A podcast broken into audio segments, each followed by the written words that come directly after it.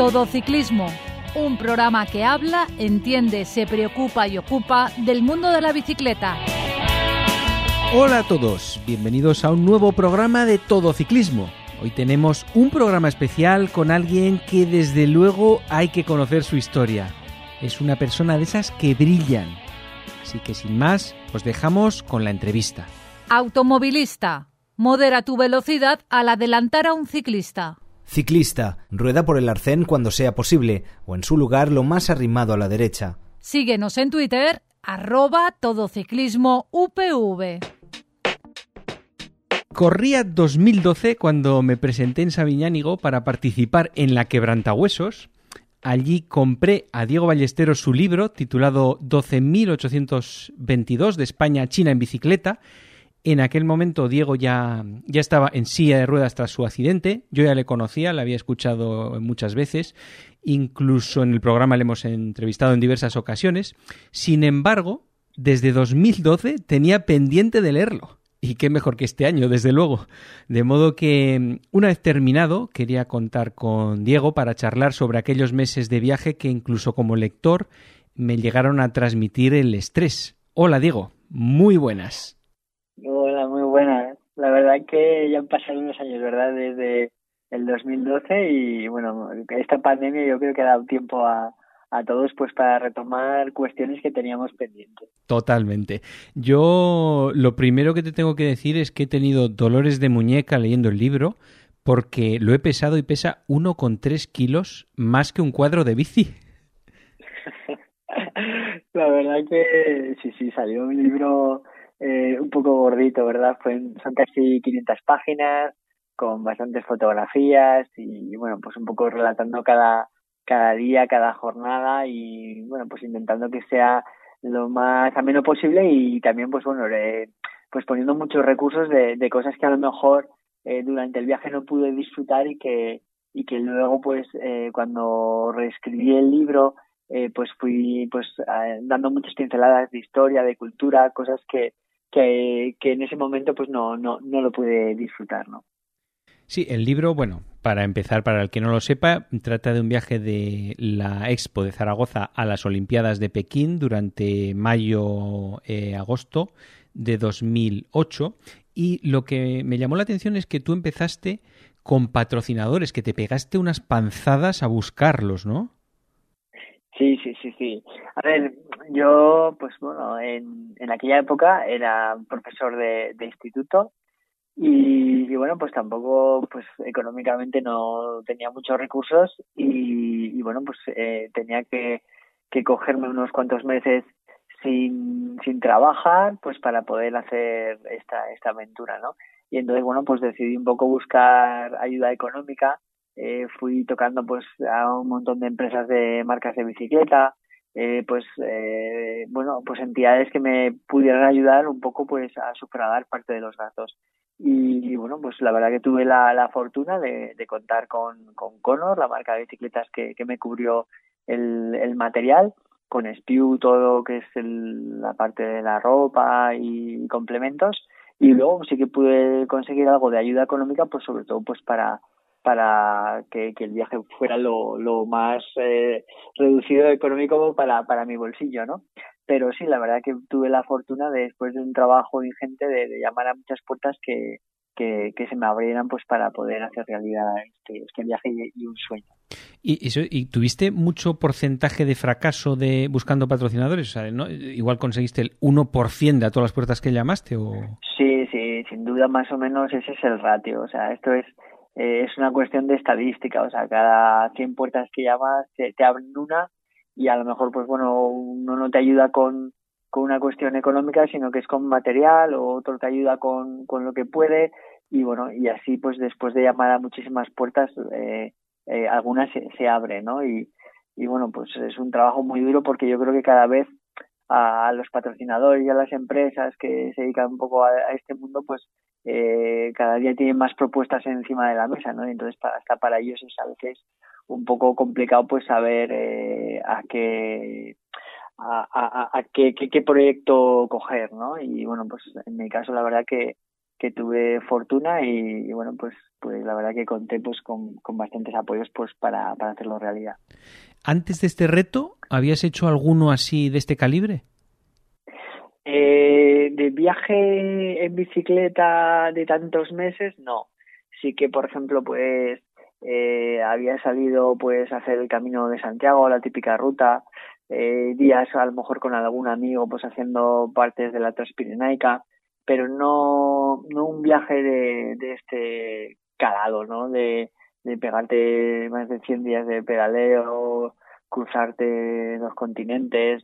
No, la verdad que, que esa fue un poquito como mi, mi primera experiencia de un, de un viaje tan largo. ¿Y por qué te lo planteaste tan ajustado de tiempo? Porque al final salen una kilometrada cada día. Claro, es por, por lo que te comento. Yo estaba trabajando de, de profesor de instituto. Entonces, claro, yo más o menos calculé que, que a ver si lo podía hacer cuatro meses, porque entonces tenía los dos meses de, de, de verano, julio y agosto, pero luego, claro, me tenía que coger mayo y junio, eh, dos meses sin salario de, de, de profesor y bueno, pues a lo mejor lo ideal hubiera sido sin duda, es decir, porque realmente es un viaje que las experiencias fueron maravillosas y, y a lo mejor, pues bueno, es decir, la cuestión económica, eh, viéndola posteriori, pues casi prefieres un poco perder y vivir esos momentos tan mágicos que, que, que por la prisa no, no los pude disfrutar, ¿no? Y sí que a lo mejor, pues eso, yo creo que era un viaje para haberlo hecho en, en, seis, sema en seis meses y, no en cuatro como lo, lo planteé. Y bueno, fue un, una mera cuestión de, de organización pues con el trabajo y, por esos meses sin sueldo que, que tuve que, que, que, solicitar. La, la, bici que llevabas, llevabas, en vez de llevar alforjas, optaste por llevar un carrito de estos que llevan una rueda solo. ¿Por qué optaste por esa opción? En general, ¿es lo más rápido? Bueno, es decir, era una de las cosas que, que yo me, planteaba, porque la opción de las alforjas, la verdad que todos los viajeros suelen viajar mucho con, con alforjas. Eh, y eso, yo siempre eh, llegué a la conclusión de que era menos costoso arrastrar que, que sobrellevar, que llevar encima. Eh, no sé, es como por ejemplo cuando eh, cargas un coche con un carro, a lo mejor el, el esfuerzo no es el mismo que, que si tienes que poner todo en el interior del vehículo, ¿no? Yo es un poco la, conclusión que, que llegué, que yo pensaba que con el con el carro pues la velocidad crucero sería un poquito más rápida y no y no tendría que, que llevar en, encima tuyo todo todo ese peso que, que al principio del viaje pues bueno pues casi llegaba a los 50 kilos no 50 kilos era el carro solo o todo toda la bici carro todo todo eh, todo, el, el, conjunto más o menos del carro con sacos de dormir, todo, todos los temas de, de cocina que llevaba, todo, eh, esterillas, ropa, todo más o menos yo calculaba que era en, en torno a unos 50 kilos, bicicleta y, y carro con, con, complementos. ¿Y la bici era una gama alta de estas de 3.000 euros o una de 200? Pues claro, como me, me apoyó Conor, en ese momento, pues la verdad que, que dije, bueno, y que me dieron un poquito a elegir. Y, y la verdad que todo el mundo, pues, un poco, pues optaban a lo mejor por hacer viajes en, en aluminio incluso con acero, ¿no? Porque, pues, por cualquier problema siempre puedes encontrar algo, pues, para solucionarlo, ¿no? Pero yo opté por, por una gama alta, una bicicleta de, de carbono.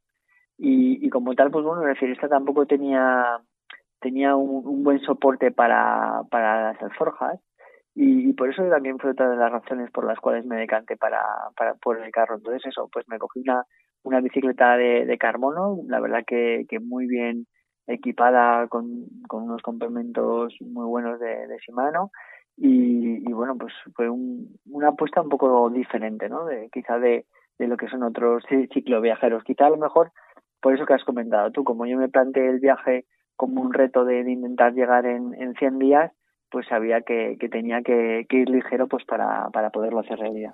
Sí, lo, era más bien una contrarreloj, porque normalmente siempre los cicloviajeros suelen optar por lo que dices tú, eh, cosas que se arreglen con soldaduras, ¿no? Acero y así.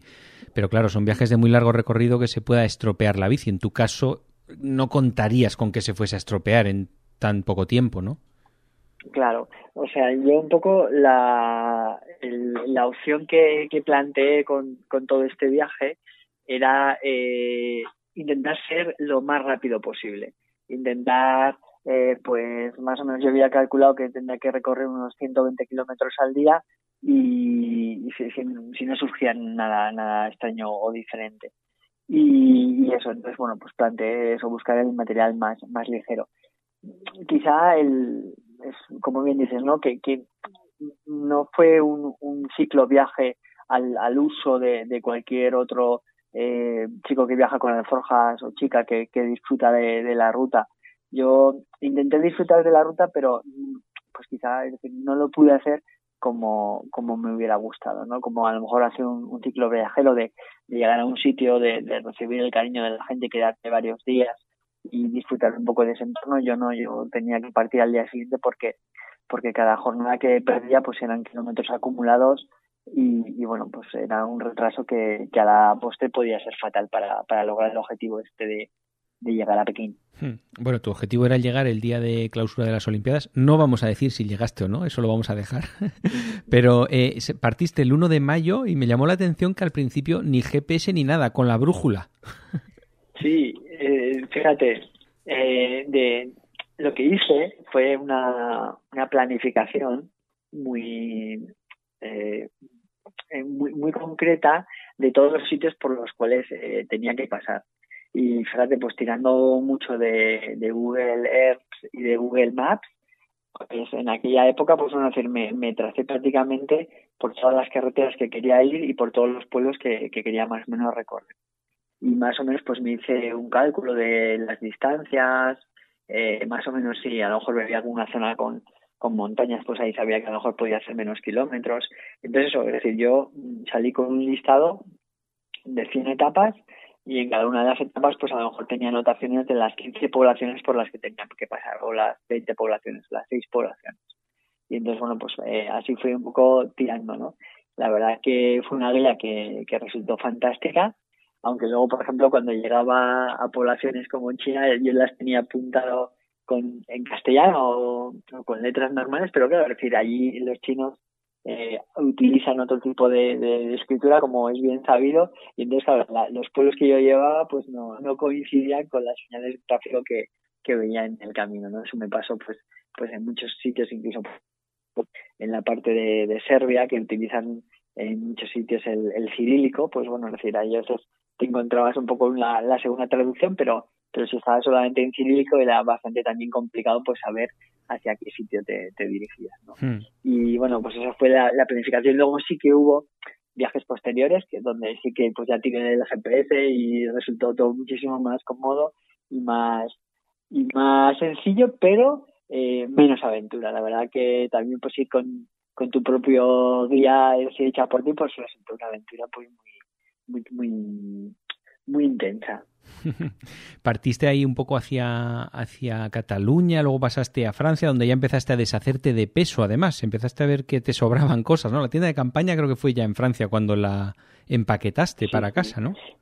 Sí, sí, totalmente. Fue, pues hice una noche en la tienda de campaña y dije, voy de cara al verano, yo creo que, que malo será que encuentre algo con, o sea, es decir, que, que no encuentre un sitio para dormir y, entonces sí que me, me, lo primero que mandé para casa fue la tienda de campaña y, y bueno, me, me quedé con un saco de dormir de verano y una funda de por si acaso pues tenía que, que hacer alguna noche al raso, ¿no?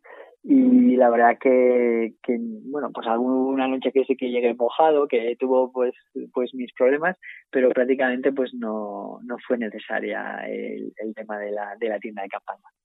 Luego pasaste a Italia y a Eslovenia, que Eslovenia hemos oído hablar muchas veces a viajeros, que es un país especial para viajar en bici, porque la gente, bueno, de hecho ahora fíjate, hay grandes campeones de, de, ese país en el mundo de la bici, porque se promociona mucho, se tiene mucho respeto y además tuviste mucha gente que te ayudó, ¿verdad?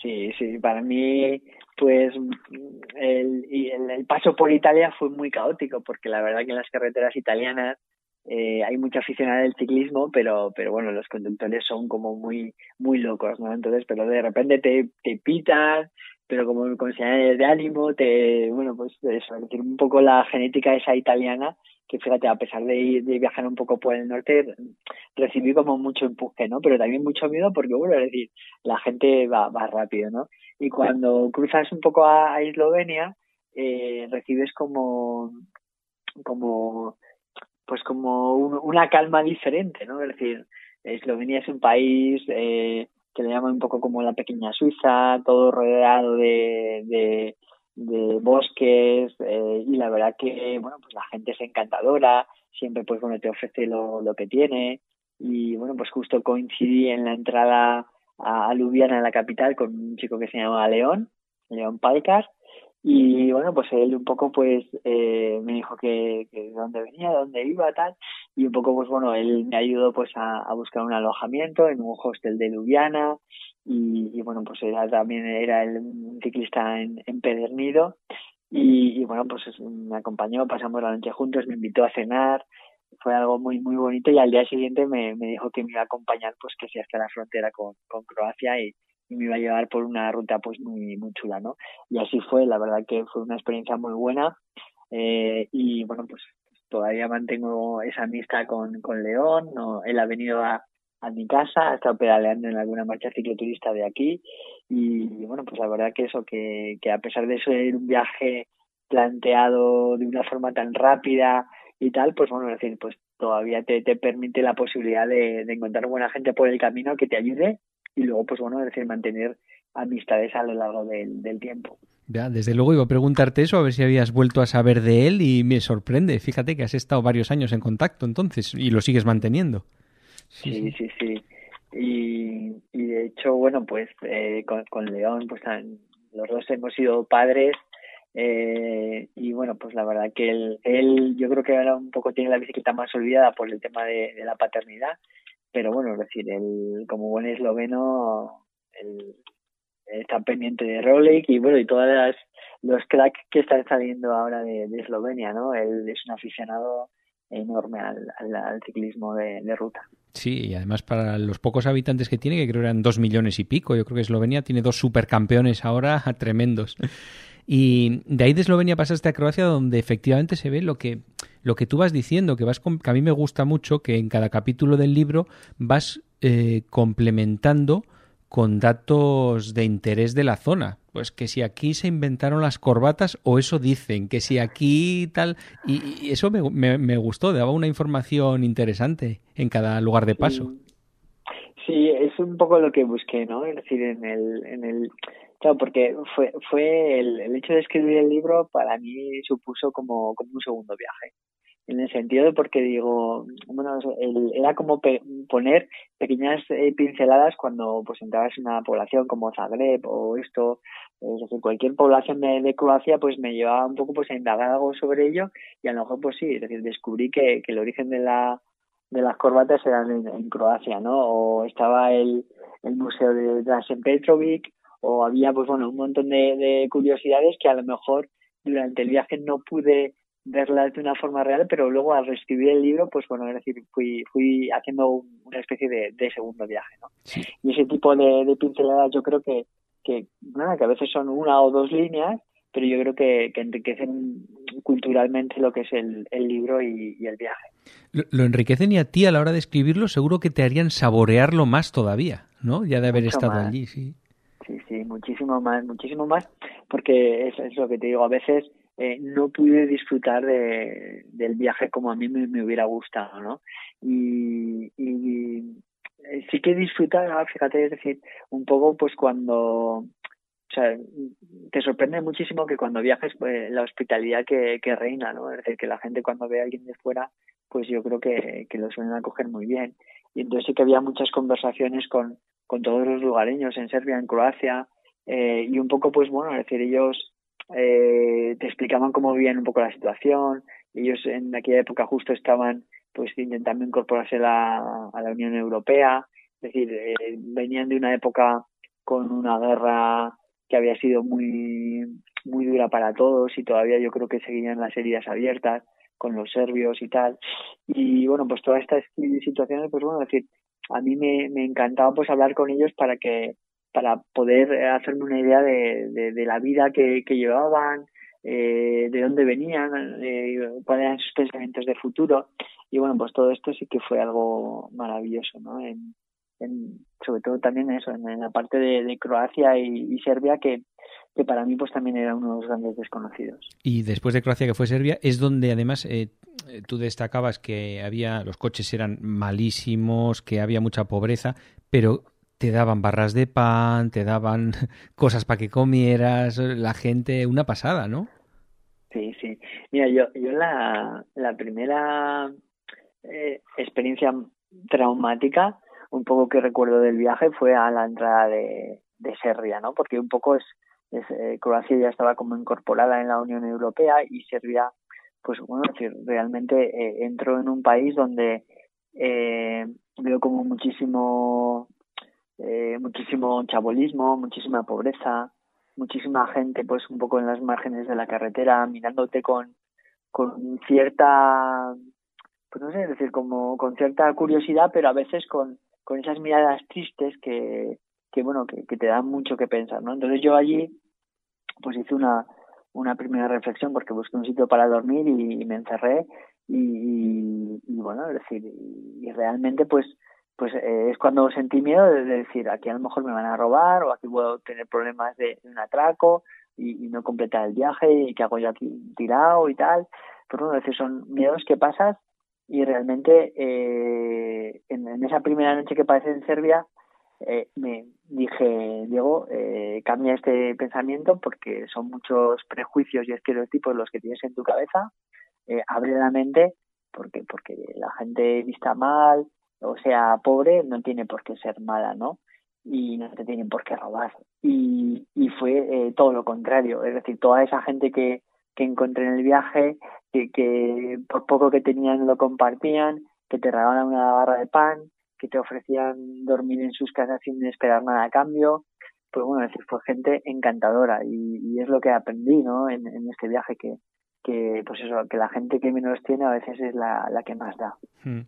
después pasaste por Bulgaria por Grecia por Turquía y en Turquía me llamó especialmente la atención las pedradas. Que te pegaban es que eso me pareció digo bueno bueno. Sí sí. Es que bueno decir en en, en, Turquía eh, hay una hay una región que es justo un poco la frontera entre entre Irán y y Turquía, que es la parte del, del Kurdistán. El, el Kurdistán es eh, como como bueno como 40 millones de, de, personas que viven en esa región que, que se consideran como kurdos pero eh, viven eh, en, en, Turquía entonces es como bueno es decir como un, una sensación de, de, de quererse independizar de, de, de Turquía eh, pero no tienen eh, ni un territorio físico ni un país donde, donde vivir. Entonces, eso pues eh, ha generado muchísimas revueltas.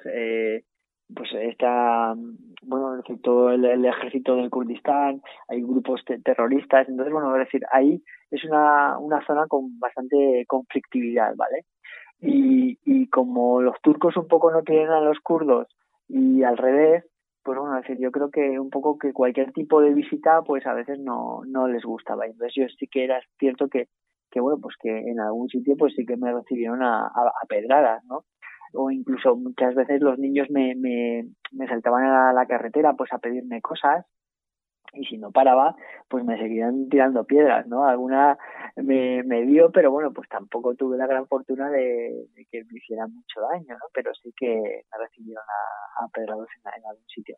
Y luego, pues bueno, decir, es que, pero eh, es lo que te digo, yo creo que con el viaje eh, mentalmente vas eh, sufriendo una transformación, ¿no? Y realmente cuando tú ves que unos niños de 8 años están pastoreando ovejas en el campo un día en tres semanas, eso implica pues es que, que no tienen prácticamente recursos pues para poder ir a la escuela, para, para aprender, y entonces tienen que, estar trabajando en, en el campo. Entonces, eh, a veces, pues bueno, que, que parezca alguien en bicicleta es algo tan diferente eh, que, que lo ven como una oportunidad de, de poder sacar algo positivo. Entonces yo, fíjate, es decir, de, de de al principio tener miedo a que me robaran, cuando llegué al Kurdistán, eh, lo que no entendía era por qué no me robaban. O sea, es decir, cómo, cómo el, el cambio mental, decir, pues si es que yo fuera un niño que estoy aquí, a este señor le intentaría quitar la cartera ya para intentar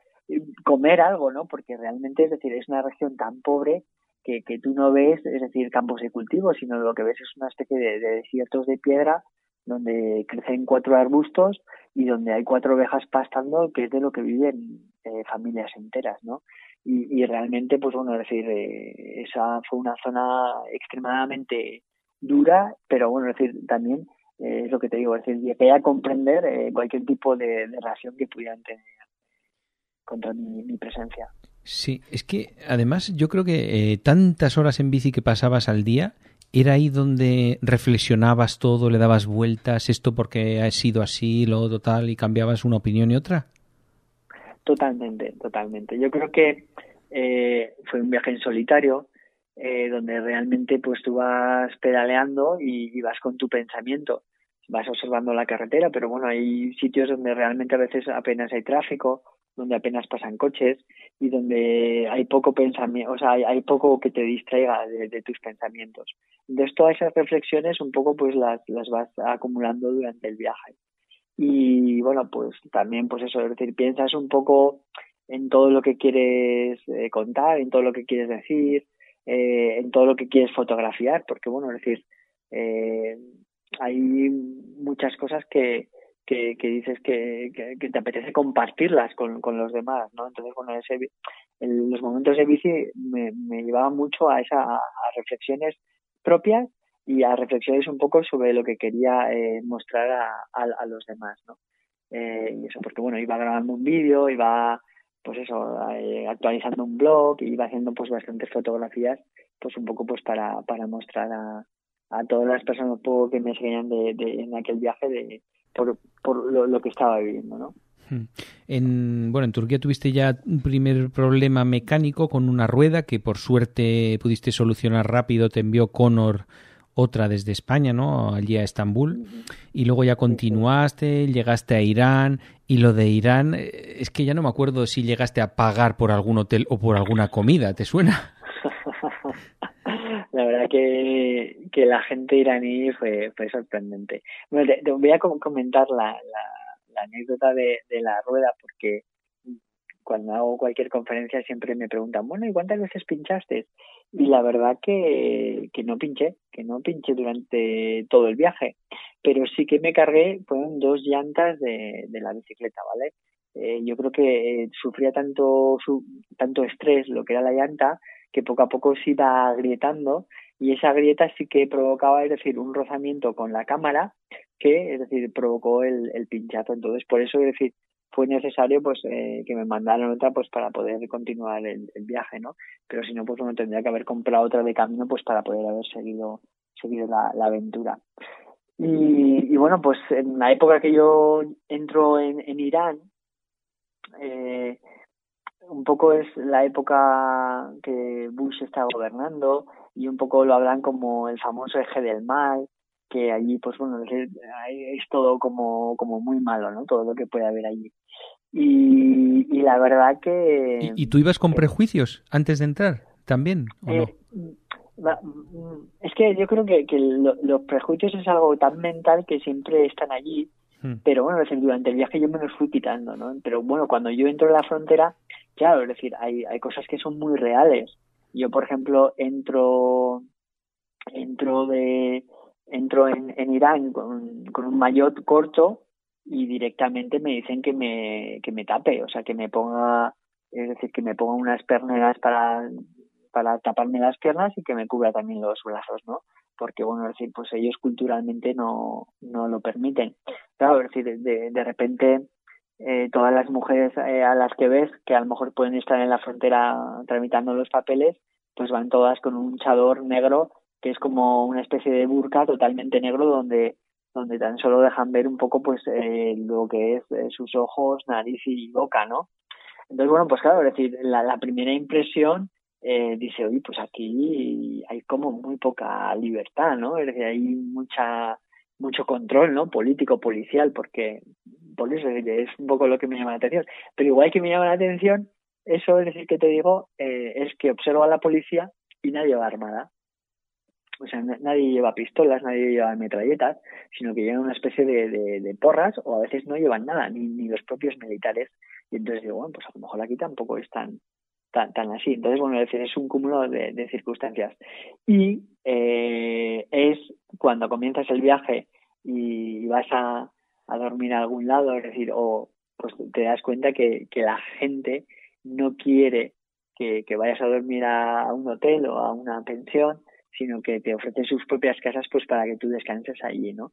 Eso fue una tónica prácticamente diaria eh, y, y decía, no, no, pero que me quiero ir allá, es decir, y, eh, me quiero ir a dormir a esta pensión y ellos te decían no no decir por favor acepta esto y era eh, era como ellos el sentimiento de la hospitalidad lo llevan eh, de una forma como muy cultural. Entonces el hecho de rechazar esa hospitalidad pues eh, para ellos era como como un enorme bofetón no como como que tú invites a alguien eh, de corazón y, y, que no acepten tu invitación no pues eso es un poco lo que yo percibí y la verdad que tuve que, ir aceptando pues casi todas las invitaciones y prácticamente como bien has dicho no dormí en, bueno, siempre dormí en, en, casas de iraníes que, que me ofrecían lo mejor que tenían. A veces pues es que eran hasta capaces de irse a dormir al sofá para que yo descansara en, su, en su habitación ¿no? es algo eh, increíble que, que hasta que no, no lo vives pues no, no, no, no te puedes hacer eh, una idea de, de, de, de, cómo es. ¿no? Claro, eso escucharlo de viajeros es una cosa, pero vivirlo allí en persona tiene que ser la leche, porque encima es que te proponían hacer planes por allí, incluso un día te llevaron a, a un parque secarral que tú decías, si fueran a Pirineos, estos qué, qué dirían, ¿no?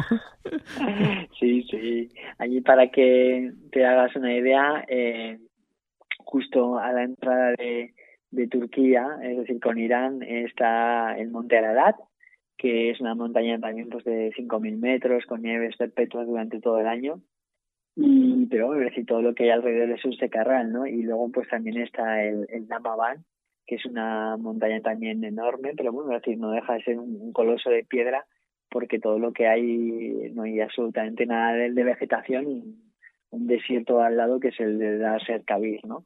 Y, y bueno, pues la verdad que, que sí, que sí, que si ellos vean eh, lo, lo, verde que, que pueden ser los Pirineos o, o lo bonito que es España en comparación a esas tierras tan tan duras y tan tan inhóspitas, pues la verdad que yo creo que, que les encantaría. Y la gente es que es, es, increíble, de verdad. Hay un día, pues eso, que llegué a una casa y me dijeron, venga, eh, pues eh, si te quedas mañana con nosotros, te llevaremos a hacer una excursión al, al mar Caspio.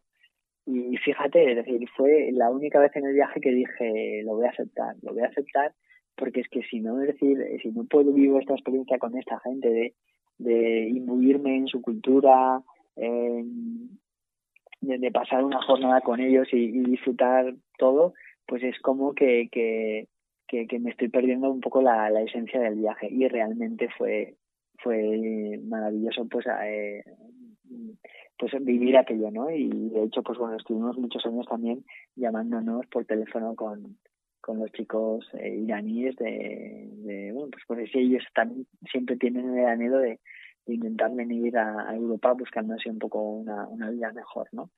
Y eso, pues la verdad que fue una experiencia maravillosa aquella que tuve en Irán. Hmm. Allí también creo que fue donde tuviste, bueno, problemas eh, con el tema visados de los siguientes países. El tema visados, eh, no sé si se pueden sacar con antelación o no, porque cuando lo sacas es a partir de ahí cuando cuenta el tiempo que tienes que estar en el país. ¿Cómo funciona eso? Bueno, el, el tema de los visados, eh, fíjate, yo salí de España eh, sin pasaporte. Porque, sin pasaporte español. Sí, sí, sin pasaporte español. Y, te explico, ¿verdad? Era un poco claro, es decir, yo como, como era un viaje que lo tenía que tener, intentar tener todo muy, muy, muy programado, pues, eh, ¿qué sucedía muchas veces? Eh, cuando tú solicitas algún visado en algún país, eh, tienes que mandarlo eh, el pasaporte a su embajada, eh, indicando las fechas más o menos de, entrada y de salida eh, a los países o del tiempo que tú quieres. Entonces hay países que te pueden dar, por ejemplo, es decir, desde 15 días o te dan un mes a un máximo de tres meses.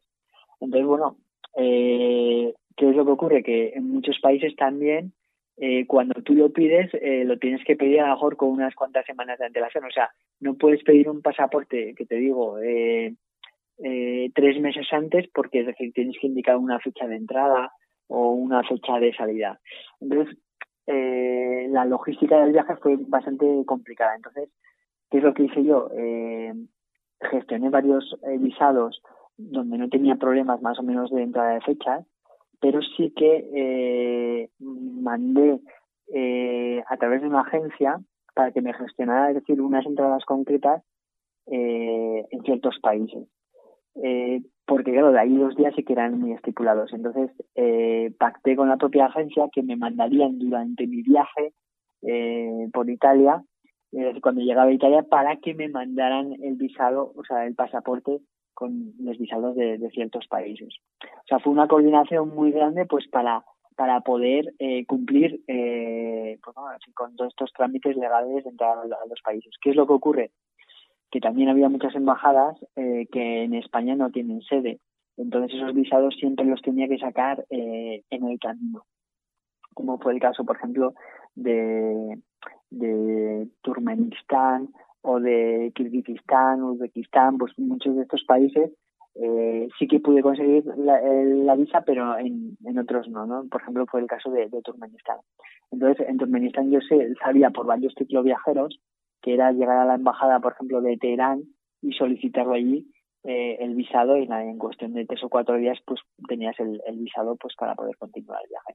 Y que me sucedió pues que el visado de Turkmenistán eh, me dijeron que, que, no me lo podían dar ahora y entonces eh, decidí continuar hasta la frontera, hasta una población que se llama Mashhad, que es justo la frontera de Irán con Turkmenistán y bueno, como ahí tenían también otro consulado, pues intentar, eh, bueno, como ya lo había pedido en Teherán, pues ir allí pues para que realmente pues me, me devolvieran el, el, pasaporte sellado, ¿no? Ir allí bueno, en bici, que esto no es ir, ir allí, allí en, en, autobús, ¿no? No, no, no, ir allí en bici, sí, sí, porque a lo mejor pues tranquilamente pues podría haber pues 1500 kilómetros, ¿no? Porque Teherán más o menos está en medio de Irán, Irán es un país muy extenso y con toda una parte de desierto enorme y, y Mashhad está pues prácticamente en la esquinita arriba de, de Irán, ¿no?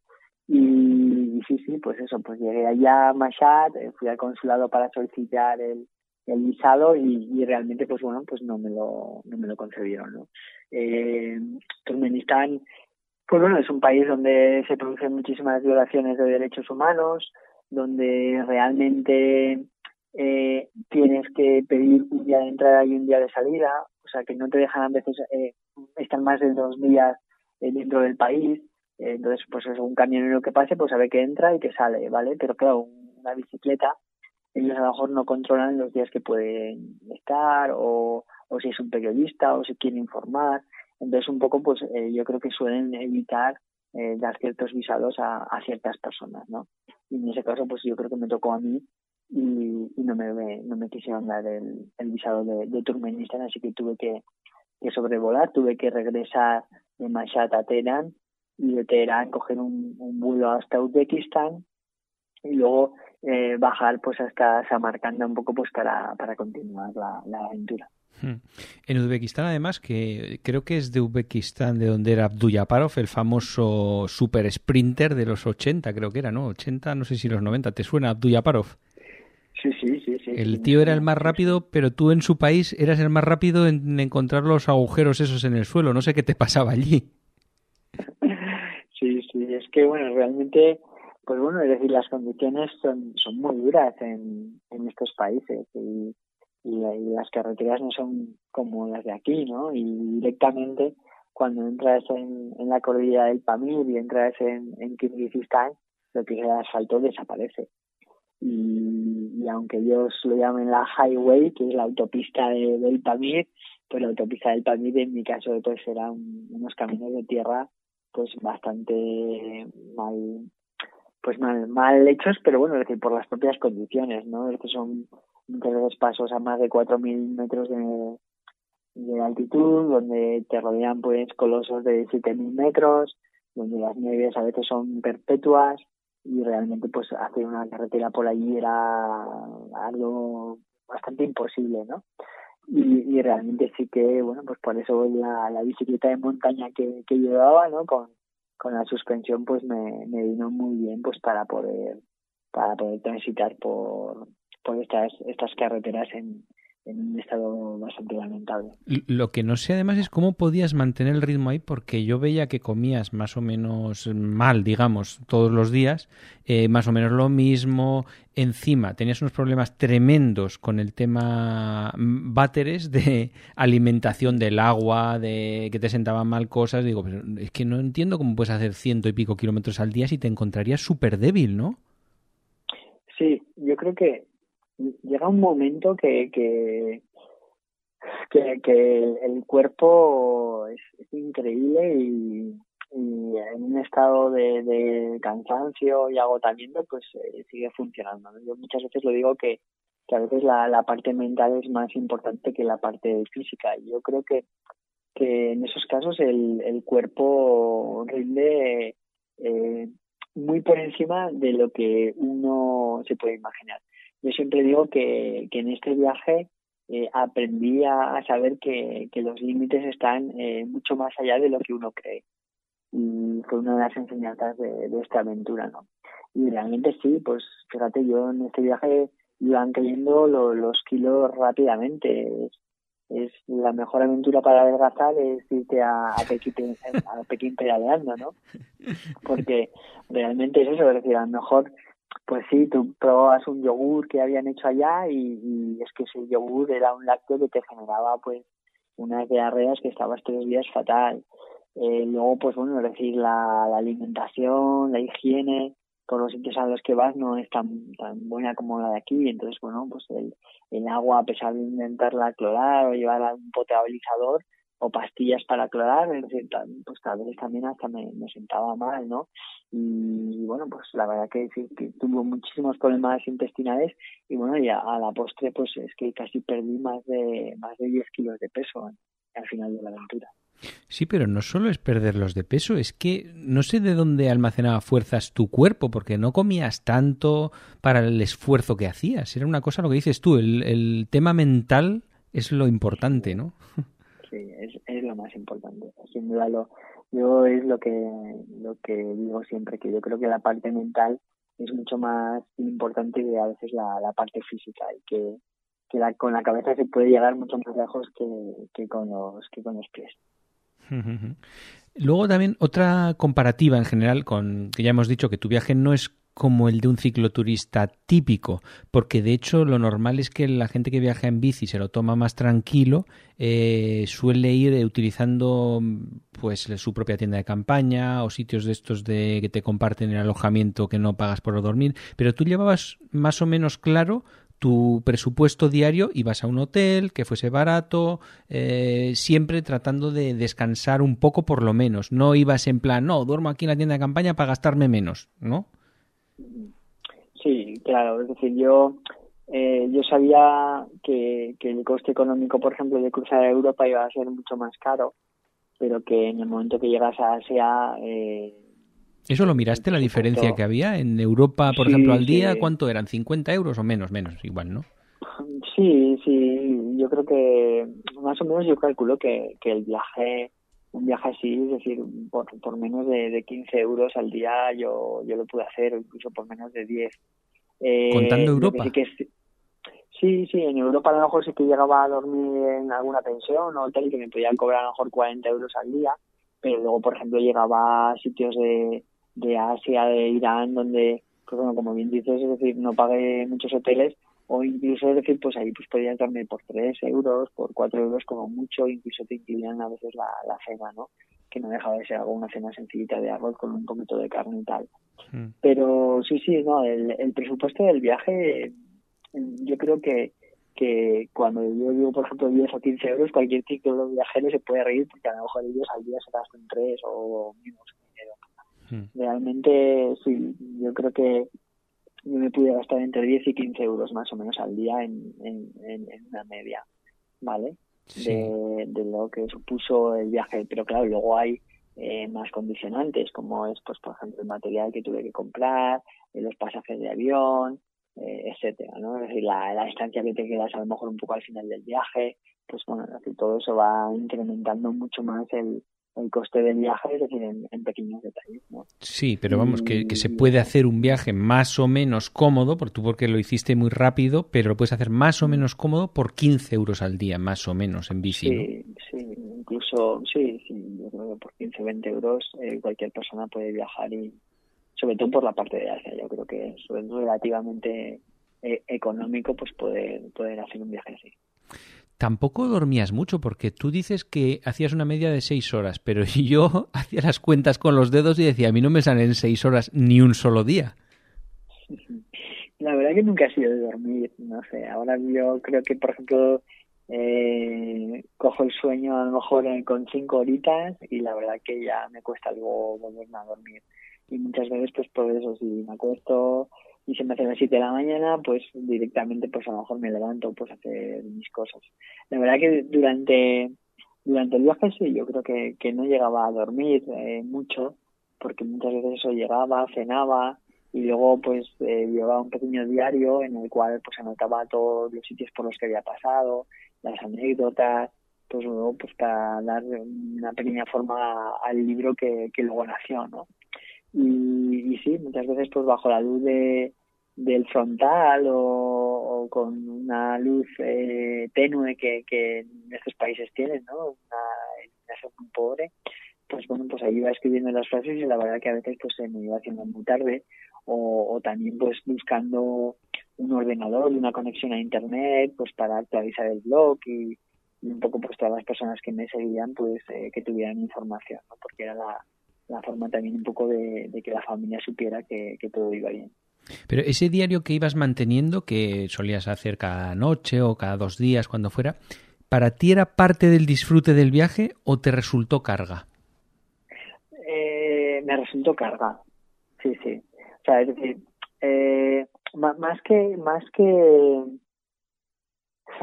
más que el diario, era un poco, pues, claro, que cuando tú tienes unos patrocinadores y alguien que te echa una mano, también espera una respuesta, ¿sabes?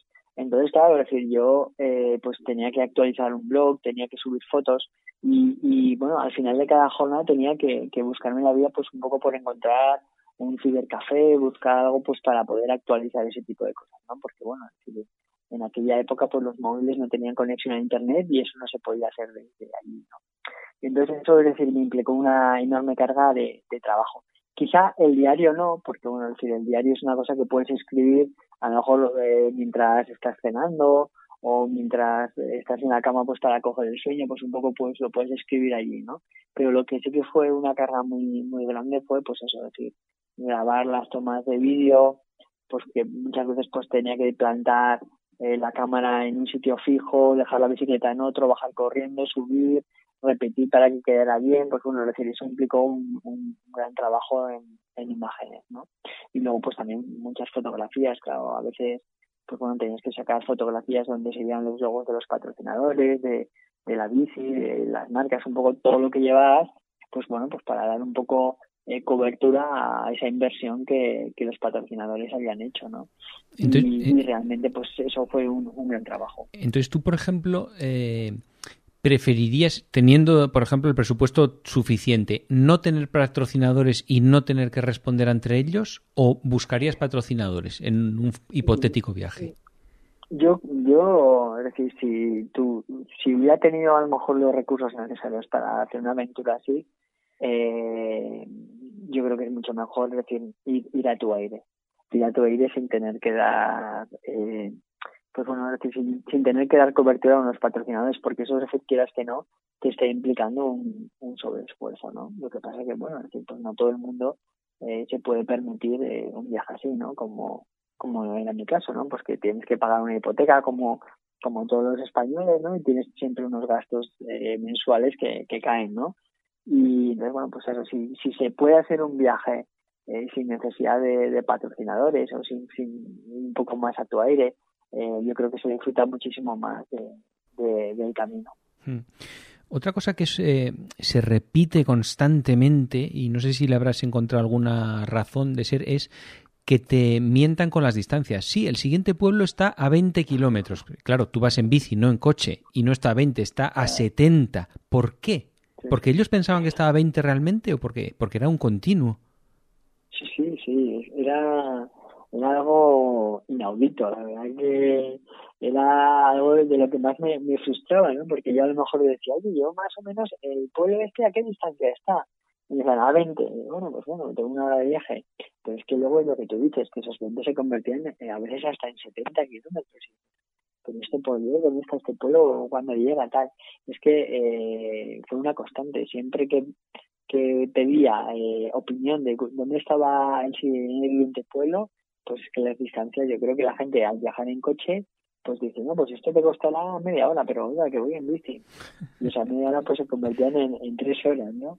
Y eso es un poco, yo creo que eso fue una constante. Y fíjate que yo creo que opté a, en muchos momentos del viaje por no preguntar, por porque es mejor no preguntar que me digan a qué distancia está y ya veré a cuándo llego o cuándo lo encuentro.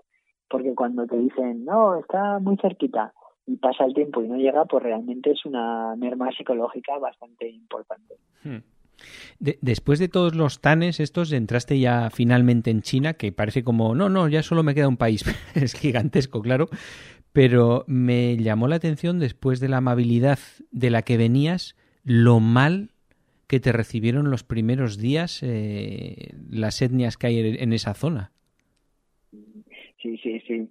Para que te hagas una idea, bueno, es decir, justo cuando entras en la frontera entre Kirguistán y, China eh, comienza lo que es un desierto, que es el desierto de Taklamakan, que traducido significa si entras no saldrás. Y, y esa región es, eh, es la región de los uigures. Los uigures es un poco pues eh, la misma situación que antes os he comentado con lo de con los turcos, eh, es decir, los no sé el nombre, bueno, es decir, la región de Turquía con los kurdos, ¿vale? Kurdos y turcos, pues en China es un poco lo mismo con los uigures y los chinos. Los uigures son eh, rasgos orientales, pero de religión musulmana.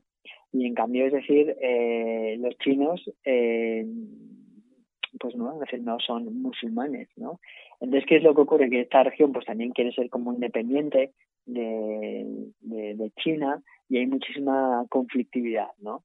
y eh, no sé, el, trato que yo recibí fue eh, escandalosamente malo en el sentido de que a mí me veían como, como un problema en muchos pueblos y entonces eh, prácticamente eh, me invitaban a irme eh, incluso pues bueno decir eh, la policía me, me sacaba de, de las poblaciones no y realmente pues ahí lo pasé un poquito bastante mal porque realmente fue eh, en la, región uigur donde peor eh, recibido me sentí de, todo el viaje, incluso, bueno, como te he comentado, como, pues eso, decir, un poco, pues, eh, con la policía de, por medio, ¿no? Yo creo que, como ese año era, era eh, olímpico también, con el 2008, eh, pues bueno, había como mucho miedo, es decir, de posibles revueltas de los uigures o incluso de atentados contra eh, contra pues, cualquier interés olímpico que, que, tuviera China no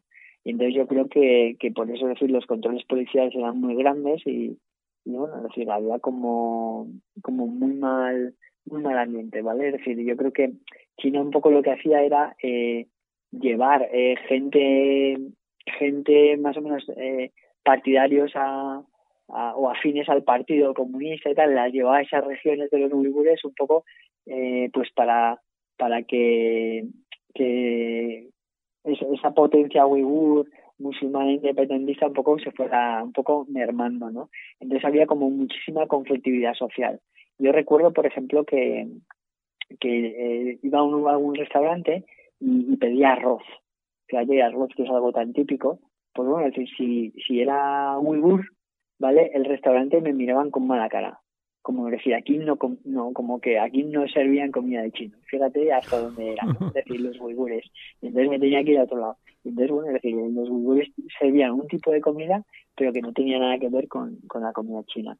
Entonces, bueno, pues ese tipo de conflictividad sí que la, sí que la percibí, ¿no? Fue algo muy, muy curioso en, en esa entrada a China. Sí, vamos, yo como lector me sentía frustrado, o sea, viendo que llegabas a las 11 de la noche a un pueblo y te echaba la policía, vete al siguiente, vete a no sé qué, o sea, no me quiero imaginar, se te soltarían las lágrimas en más de un momento seguro, ¿no?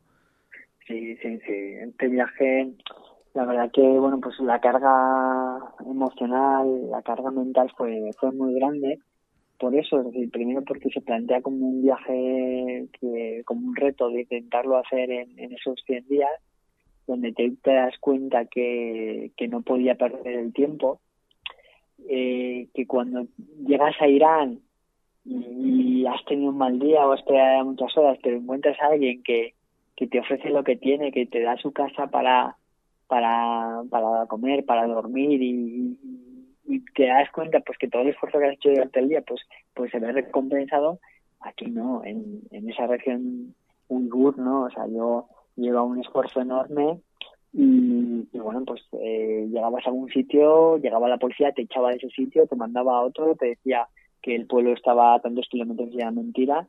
Y bueno, pues la verdad que tuve que, que, dormir pues en, en, sitios abandonados, tuve que buscarme, pues bueno, si, pues, un poco pues para, para vivir incluso ese, ese, tramo pues un poco lejos de, de la mirada de la policía y de la gente, ¿no? Realmente fue una, quizá uno de los momentos más difícil del viaje, por eso, porque esa carga emocional de llegar a un sitio y ser eh, mal recibido, pues bueno, pues pues eh, generaba como bueno una emoción enorme y como bien dices, pues más de dos veces se me una lágrima. Luego pasaste pues el desierto del Gobi, los vendavales, las carreteras elevadas para que no se lleven de arena, tortazos contra ovejas, hasta que finalmente también te encontraste, o sea, un sinfín de anécdotas que lo cuentas ahí todo y te encuentras con otro cicloturista con el que compartes bastante tiempo, que es Mike, que es inglés, ¿no? Sí, sí, sí, Mike eh, es inglés y, y bueno, pues la verdad que justo coincidimos, yo creo que fueron los diez últimos días de del viaje. Y justo pues yo creo que a la salida de, del desierto de Gobi, en la parte de Inner Mongolia. Y, y bueno pues pues con él eh, él es un chico inglés que había salido fíjate de, de Inglaterra pero también había hecho un viaje diferente a mí. Él en lugar de de cruzar por Irán lo que hizo pues cogió un barco y cruzó el mar Caspio para, para salir a Uzbekistán y bueno, pues prácticamente desde ahí hicimos un recorrido bastante parecido, pero bueno, por las circunstancias de, del viaje pues nos encontramos en, bueno, en eso, pues justo a la, al final del desierto del Gobi y bueno, ya próximos a, a Pekín, ¿no? Y bueno, pues Mike, eh, eso, como bien has dicho, es un chico inglés, eh, hicimos los últimos días del viaje y bueno, también ha sido una amistad que, que conservamos hasta ahora ya que soy el, el padrino de una de sus hijas. Ah, entonces, entonces los enfados al final se resolvió todo y seguís siendo amigos, claro. bueno, bueno, no, no, no, te creas, acabamos el viaje bastante enfadados. ¿Por qué? Porque, claro, es decir, cuando eres dos cicloviajeros que llevas tu ritmo, pues la verdad que amoldarte al ritmo del otro después de bastantes meses de viaje es bastante complicado.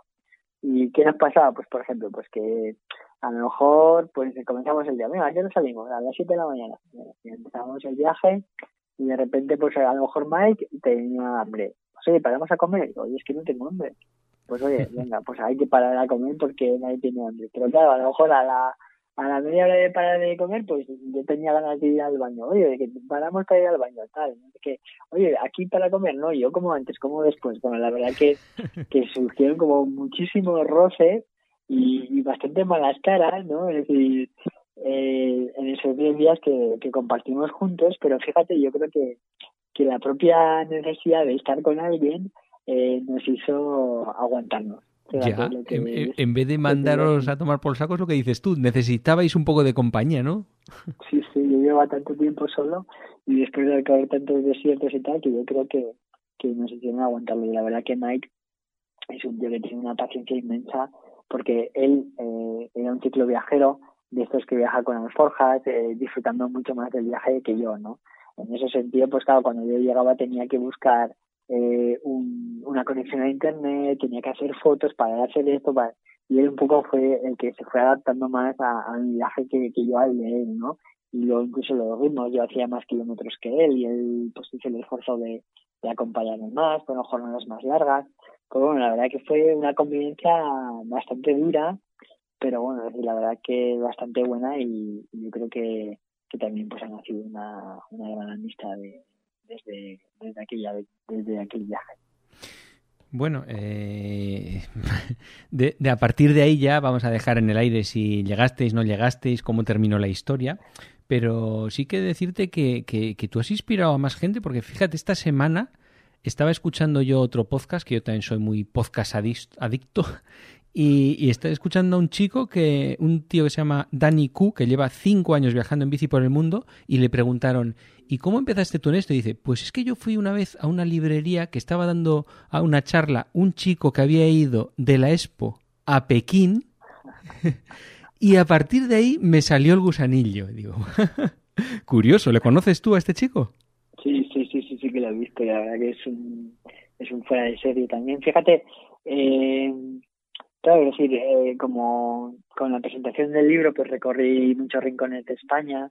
Eh, no me acuerdo físicamente de, todas las personas, porque porque bueno, han sido muchísimas presentaciones, se han vendido bastantes ejemplares y he editado pues muchos y, realmente pues no no me acuerdo de él, pero eh, lo sigo yo también en, en los viajes que hace y la verdad que me parece algo maravilloso y, y bueno pues si mi libro pues bueno pues puede ser un estímulo para otros pues es, es, es, algo maravilloso, ¿no? Y de hecho, pues fíjate, yo también eh, en este del ciclo viajes, eh, mm, a mí también me inspiró eh, eh, que escribió también un libro sobre, es decir, a en bicicleta, que creo que lo tituló él, y bueno, pues yo ese libro me lo leí, o otros muchos de lo que era la ruta de la ciudad en bicicleta, y bueno, pues cada uno refiere en, en, diferentes épocas o tiempos de nuestra vida, hemos sabido un poco pues eh, adaptarnos a, esos libros que hemos leído, ¿no?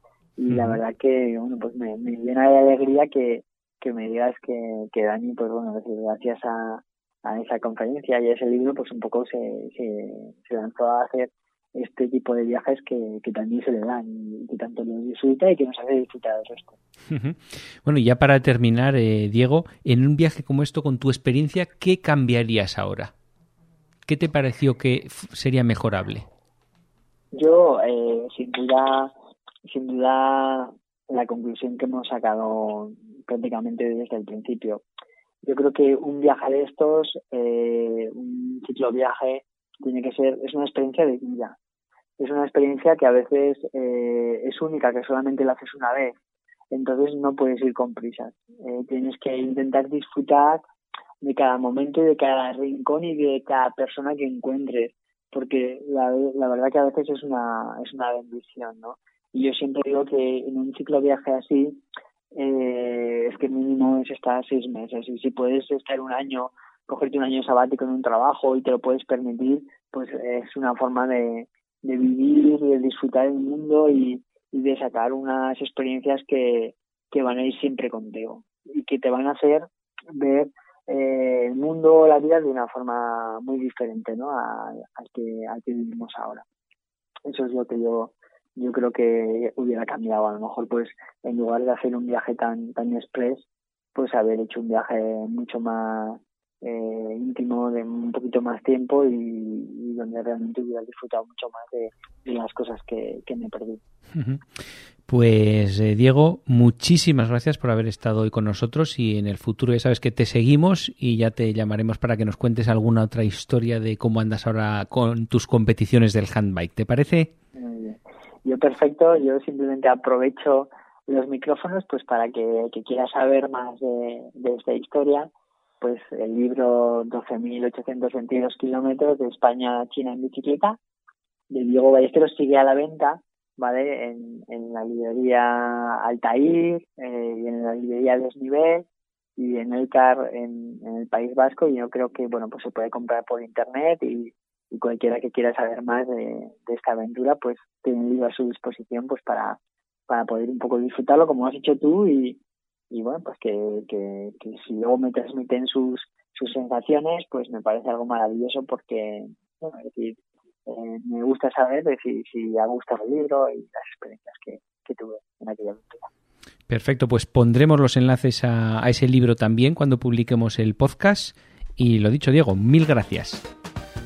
Gracias a vosotros.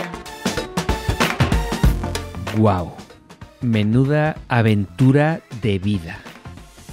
Ahí lo dejamos, esperamos que hayáis disfrutado tanto como nosotros y nos vemos la semana que viene.